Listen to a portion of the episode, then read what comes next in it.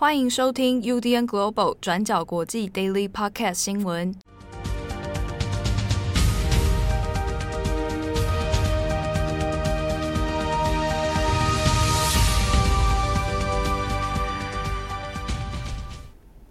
Hello，大家好，欢迎收听 UDN Global 转角国际 Daily Podcast 新闻。我是编辑七号，我是编辑惠仪。今天是二零二二年一月四号，星期二。昨天的地震真的是吓死我们，真的哦。当时我们两个也都在办公室哦，那个只有这个佳琪跟郑红啊洞察先机，先离开了，刚好先离开公司啊，是我们两个在那边震撼教育啊。我还故作镇定在那边，你知道继续打字。对啊，我们就坚守岗位。对，殊不知已经快被吓死。好，希望大家昨天也都是平安哦，啊，惊魂未定啊。好，今天四号呢，我们来更新几则重大的国际新闻。首先，第一条，我们来看一下恶血审判啊，美国新创企业的这个 Theranos 公司。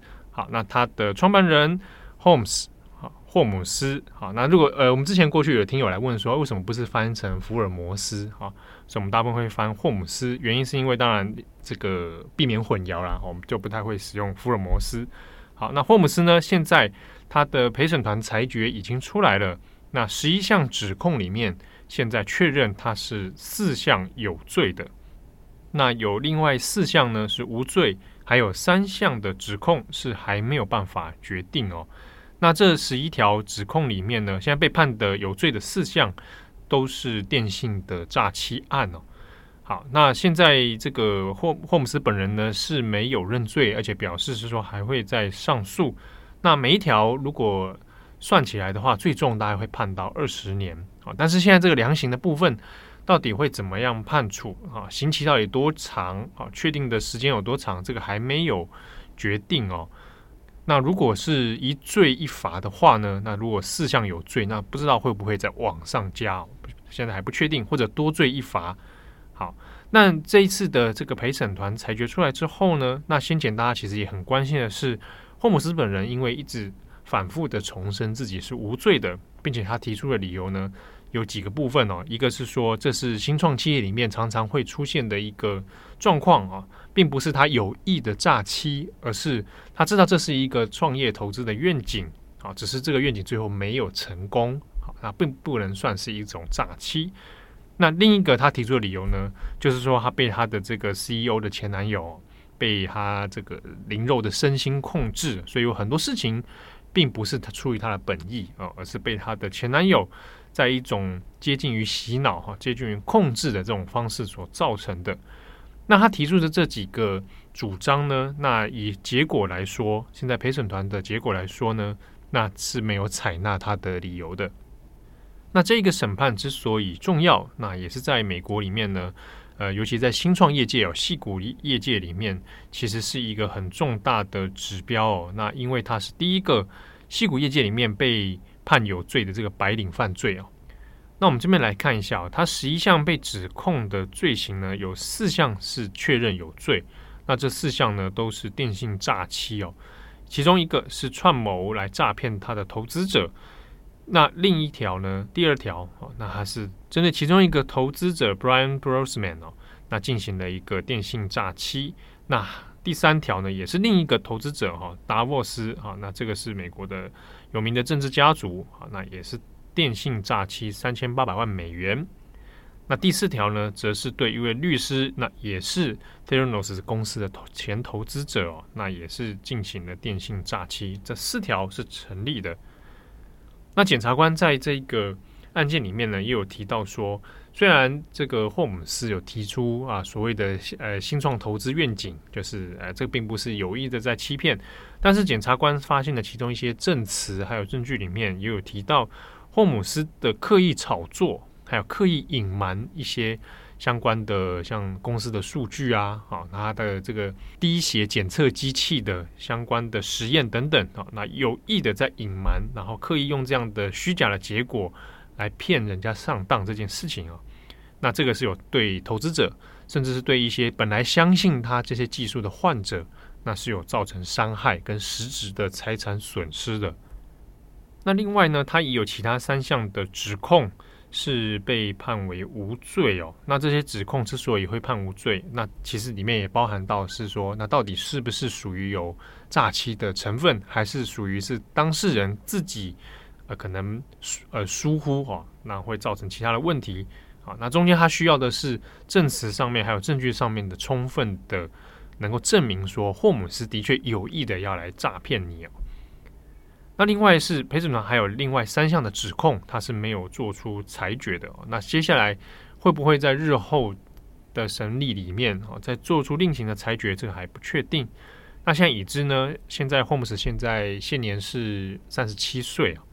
好，那如果假设是判二十年的话，那其实也算是蛮长的一段时间哦。不过相关的法律专家认为说，可能说不定最后会刑期会相对较少一点。不过呢，霍姆斯因为现现阶段是不认罪的，而且他表示说会再上诉。但，诶，《华尔街日报》的访问一些相关的法律专家认为说，在这一条上面啊，针对陪审团的裁决上，如果要再上诉，而且你还打赢的话，这个情形其实是非常少见的。好，所以，诶，对于结果来说，应该不乐观。那另外呢，是他先前多次提到的他的前男友巴瓦尼哦。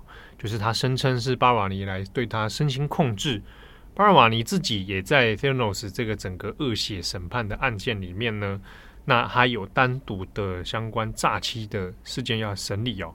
那这个审理的时程现在是确定在今年的二月啊，会来做单独的审判。那届时应该也会有一些相关的定罪出来哦。好，那相关这一个新闻的细节可以参考今天的过去二十四小时哦，在我们的中央国际网官网上面。不过这边可以补充一个小故事，这是在《华尔街日报》它今天做这个相关细节报道的时候呢，啊，因为《华尔街日报》当初就是踢爆这整个事情的这个当事人嘛，哦，好，那在这个审理的过程里面，《华尔街日报》有讲到陪审团啊，中间因为其实审理的时间很漫长，那。也换过好几次陪审团的一些成员啊。之所以会换，是因为它中间出现一些小插曲。那当然跟诶审判直接结果没有直接关联了，但是因为看了之后觉得有点有趣，分享给大家。比如说，它中间就是有一位呃声称是佛教徒的一个陪审团成员，他就说他是呃一直看案子看到后面，觉得他应该选择宽恕，所以他就说他没办法担任陪审团的角色，所以他就就退出了。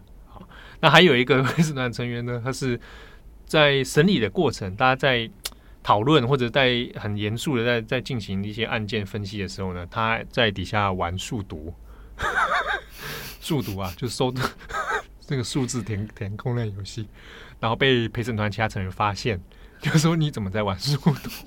他说因为这个审理真的太漫长了，他没办法 focus，玩数独可以让他 focus。后来他就被换掉了，跟那个奥运选手在织那个毛衣一样的道理。对对，但只是说你怎么在这个时候？对啊，是陪审团成员呢。哎，所以哦，美国的司法哦，或者陪审团制度这个事情，呃，有他幽默的一面。我 好啊，以上是这个黑，以上是这个恶血相关案件哦。啊，细节可以参考我们今天的网站。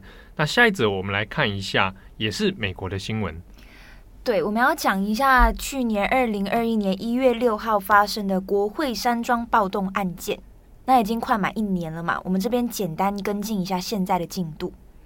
那在去年的一月六号呢，就有大批的川普支持者因为不满意二零二零年的总统大选，所以呢就闯进了国会，那企图阻止胜选的认证程序，到最后是导致了五人在这一场暴动事件中丧命。那经过一年之后呢，已经有超过七百人因为这场暴动而遭到逮捕。那美国的众议院也成立了调查委员会来调查这整起暴动事件的真相。那么其中呢，众议院的调查委员会副主席利兹·钱尼，那他是共和党的成员，然后他也是曾经支持要弹劾川普的共和党人。那他在一月二号的时候就现身好几个电视新闻的评论节目。然后就说明了当时候暴动发生的状况。那根据钱尼的说法，他就提供了一些第一手的证词。那像是他提到，在一月六号暴动发生的期间，川普本人呢，他是一直在白宫的餐厅里面在看电视直播的。那他的亲人，像是他的女儿伊万卡，至少在好几个小时之内一直进出，然后恳求川普来制止这一场暴动。那但是呢，川普本人是无动于衷的。如果我们从结果看来，当时候川普是一直等到暴动发生好几个小时之后，才在他的 Twitter 上面上传了一个一分钟的影片。那在这个影片里面呢，他又再一次重申了选举舞弊的状况。那最后才很简短的跟这些示威者说：“回家吧，我们爱你，你很特别。”如果大家还记得这一句话的话。那也因为这场事件发生之后，一直到现在，也有传言一直传出说，川普要竞选二零二四年的总统选举。所以钱尼在这一次的新闻节目里面，其实也有特别提到，有关单位其实应该要采取行动，来确保川普不能再竞选总统，甚至不能再接近白宫。那事情进展到这边呢，众议院成立的调查委员会，其实也是面临越来越多的时间还有政治压力。例如呢，调查委员会其实也是希望可以在今年的十一月以前来完成调查。那主要也是美国即将在十一月就举行其中选举了，所以也担心后续是不是会引发一些政治效应。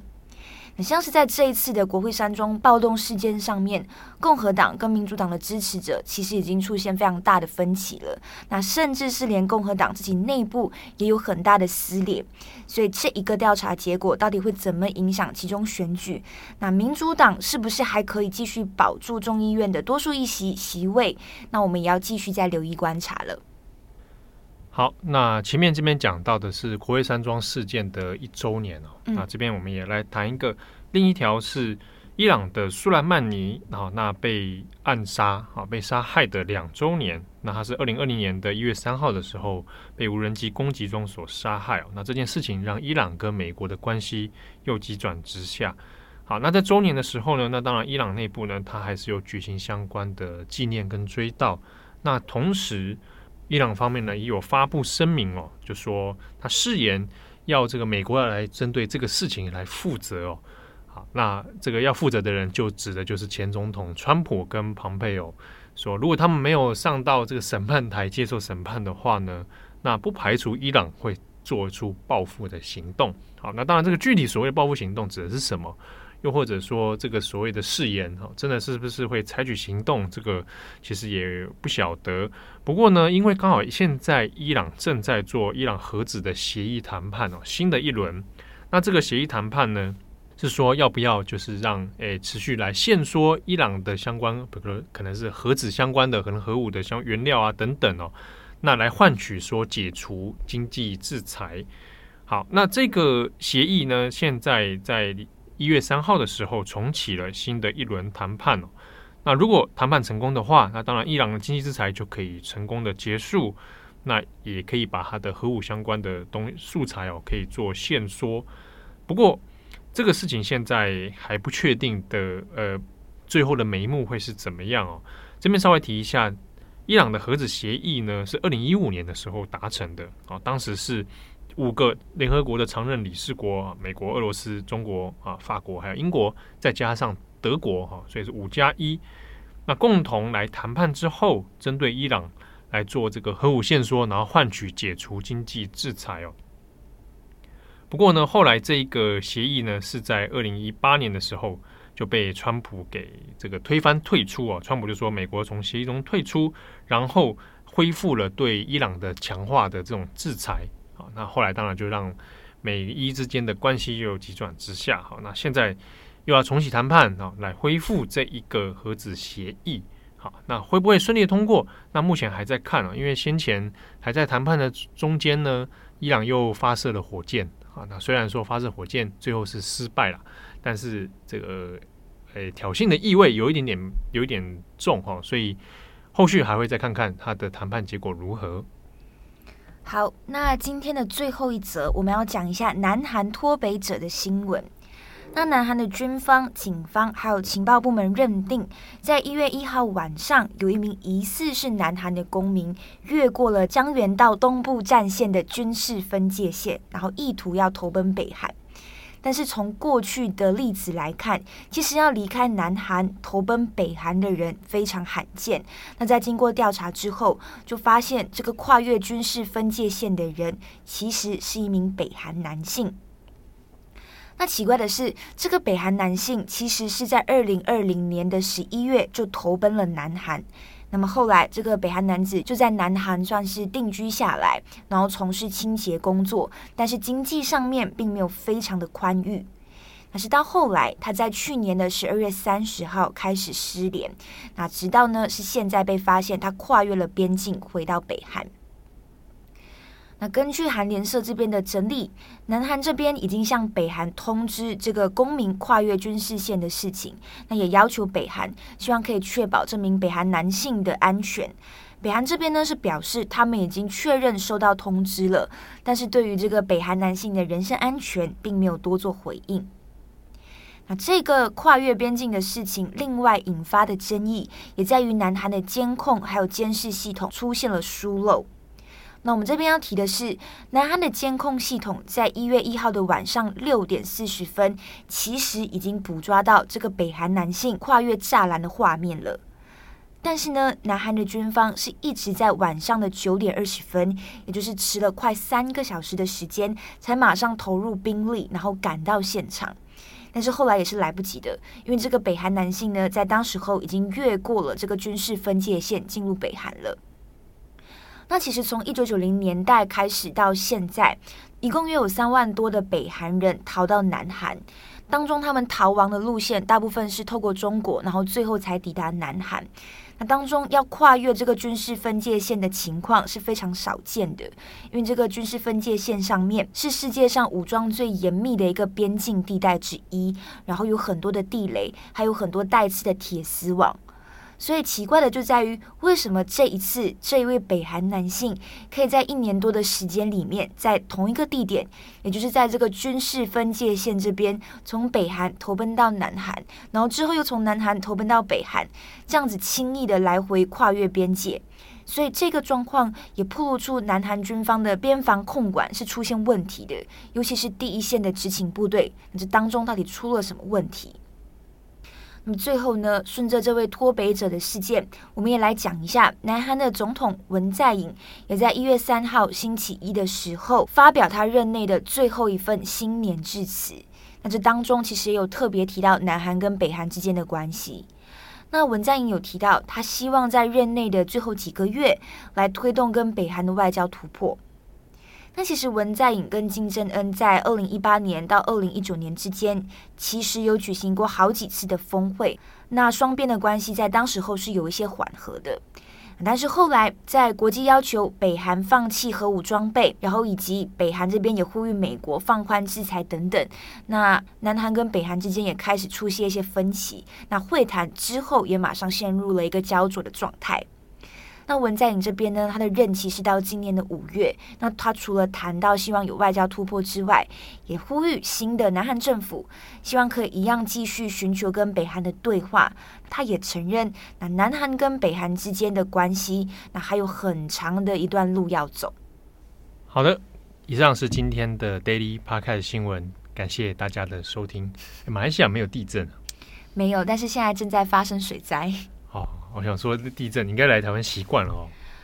诶，第一次来大学的时候，真的有被吓到。你第一次来大学的时候，对，那时候有发生过一些余震，但不是那种大地震，就是余震，但是也是有被吓到。哦。是哦，我有认识的老外，那种美国人的，嗯、就第第一次体验地地震的时候，就是呃兴奋啊，兴奋 是不是？兴奋什么？对，感觉第一没有体验过，嗯，天摇地动，以为是那个四 D 电影院。但我觉得那个感觉到现在的话，会是故作镇定。从你一开始很慌张到现在，你就会故作镇定。所以我要是昨天那个时候有大喊“快逃啊”，我就会逃。我就是很人云亦云，大家逃我就逃。因为整个办公室没人逃，对。但是有看有的人东张西望，对，大家就是互相交换眼神。因为昨天是真的，我第一次在办公室首度。脑海中闪过，哎、欸，我应该要逃生吗？的这样的，它持续的时间蛮久的。对，以往我都不会，依然说，哎，一下子就小 case，一下就镇定嘛。那昨天我闪过一丝这样的念头，那你到最后为什么没有起身呢？因为我荧幕上还有工作未完成。你真的是尽忠职守啊！好，感谢大家的收听，祝福大家身体健康、平安如意。我们下次见，拜拜，拜拜。感谢大家的收听，想知道更多详细内容，请上网搜寻转角国际。